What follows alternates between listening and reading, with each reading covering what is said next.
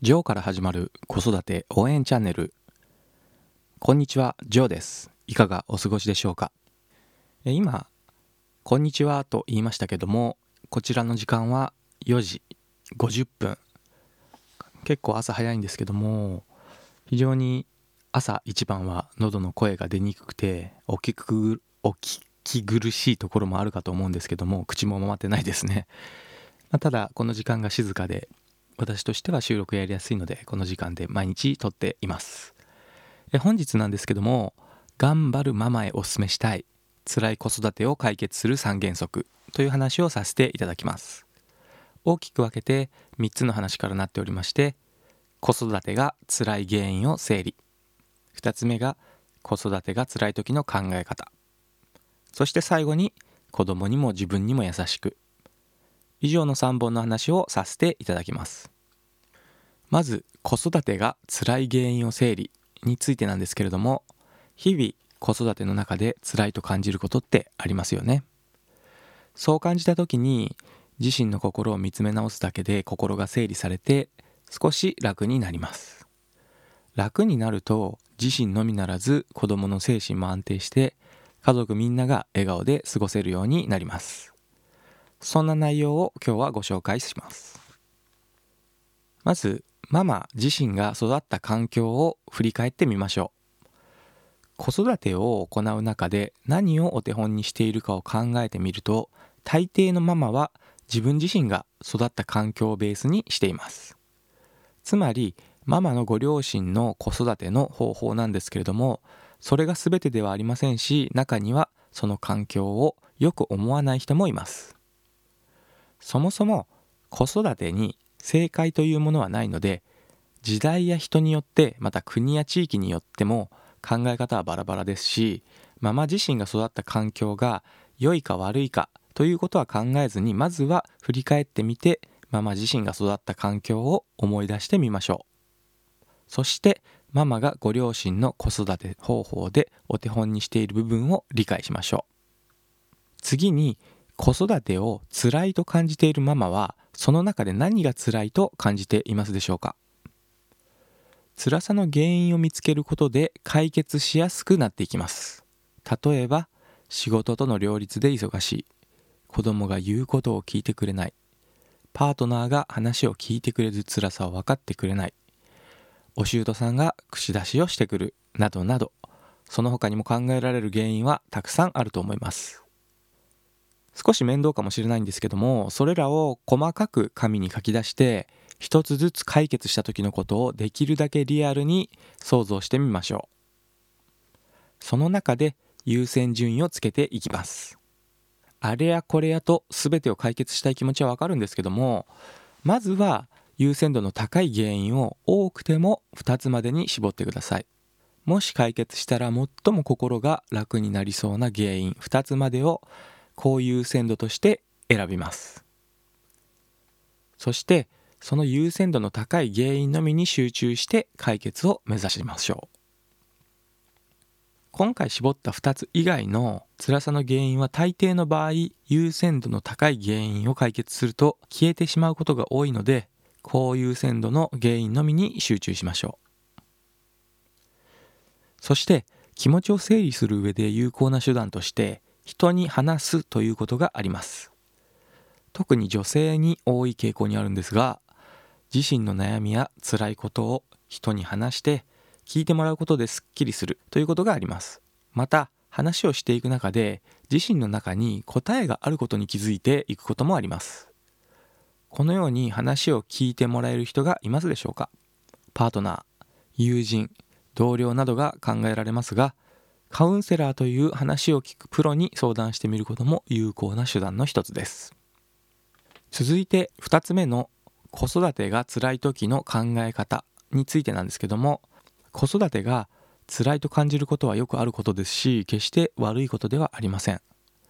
辛いと感じたら一度立ち止まって楽になれるような改善方法を考えればいいだけです。また考え方を少し考えてまた考え方を少し変えてみるだけで辛さがぐっと減ることもあります。そんなヒントを紹介します。ある親の会での話なんですけども親同士が子供の悩みを話していました。子供がゲームばかりしているとか言うことを聞いてくれない。また運動神経が悪いなど多くの悩みを皆さんが口にしていました。そんな中ある女性が話をさせてほしいと話を始めました。その女性は数ヶ月前に小さな娘さんを小児がんで亡くしたといいます。亡くなるまでの最後の日々の中で眠っている娘のもとで母親は娘の口元に手をかざし息をしていることを感じて今日もまだこの子がこうして生きてくれているああよかったと思いながら毎日を過ごしていました。しかしある日女の子は亡くなってしまいました。あの子が生きてくれてさえいればいい。あの子のぬくもりさえ感じられればそれでいい。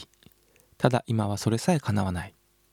多少子供が言うことを聞かなかったりゲームばかりしているからといって悩む必要がありますか？子供は元気に生きていてさえくれればいくらでもやり直しは効きます。これから先どうにでもなります。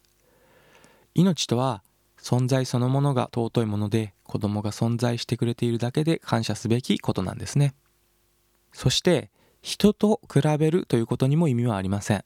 10人いたら10人のやり方があって子育てに正解というものはありません。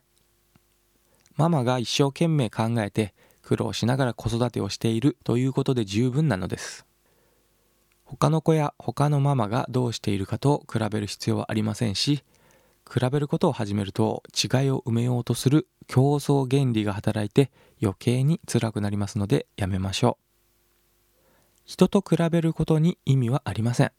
どうしても比べたいのであれば過去の自分と比較して現在の自分が成長できていることを感じる方法はお勧めできます。そしてもし自分をかわいそうと思っているのであればこれもやめましょう。この考えは他の人と自分を比べている時に起こりやすくなります。例えばあの人よりうちの収入は少ないので時間に余裕がない。あの子よりうちの子は成長が遅い。自分をかわいそうと思っているママのもとで子供の精神は安定しません。世界一不幸なままになっても何もいいことはありません。自分をかわいそうと思うのはやめましょう。そして3つ目最後なんですけども子供にも自分にも優しく。という話でまあそうは言っても辛いものは辛いですよね。そう簡単にポジティブになれれば苦労はしないしこんな話を聞いてはいませんよね。そこで子育ての中で辛さを感じているのであれば無理に辛さを抑え込む必要は全くないんですね。辛い自分をまず認めてあげましょう。心理学の世界ではインナーチャイルドという言葉をよく使うのですが自身の中にいる小さな頃の自分に優しくしてあげるイメージです。自分の子供を可愛がるようにインナーチャイルドを大切に抱きしめて慰めてあげましょう。インナーチャイルドの言葉をよく聞いてわがままをよく聞いてあげましょう。これが自分を大切にするということで自分に優しくすることになります。辛くてもいいと認めてあげましょう。続いて子育てを辛いと感じてしまう時に子供に対して今以上にやってあげたい部分に目が向いてしまいがちになります。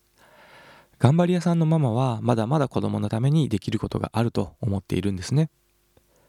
例えばですがもっと一緒に遊んであげたいとかもっとゆっくり話を聞いてあげたい。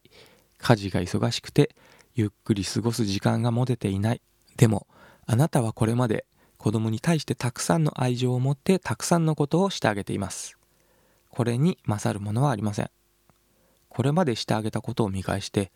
あら私意外にいろんなことをやってあげているのねということを思い出してあげましょう子育てが辛いと感じることはありますが、あなたは結構頑張っています。子供はその愛情を感じていることを理解してください。そんなママは自分へのご褒美も必要です。辛い子育てを少しでも楽にできるように、多少は現代の技術や便利なものにお金を使うことも選択肢の一つに入れてもいいかと思います。例えば便利な家電や家事代行サービス、ファミリーサポートサービスを利用する。たまには子供を誰かに預けて自分自身のために時間を割いて病室やマッサージに行ってリフレッシュをするなど。やってみるとどうしてもっと早く利用しなかったのだろうと思うことも出てくるかと思います。ママの笑顔が増えると子供の笑顔も増えますよ。以上頑張るママへおすすめしたい辛い子育てを解決する3原則についてまとめてみるとまず何が辛いのかを小分けにして整理して原因を2つまでに絞ってその解決を目指します。続いて子供の存在に感謝して他の人や他のものと比べることはやめましょう。また子供だけでなく自分にも優しくすることを忘れないようにしましょう。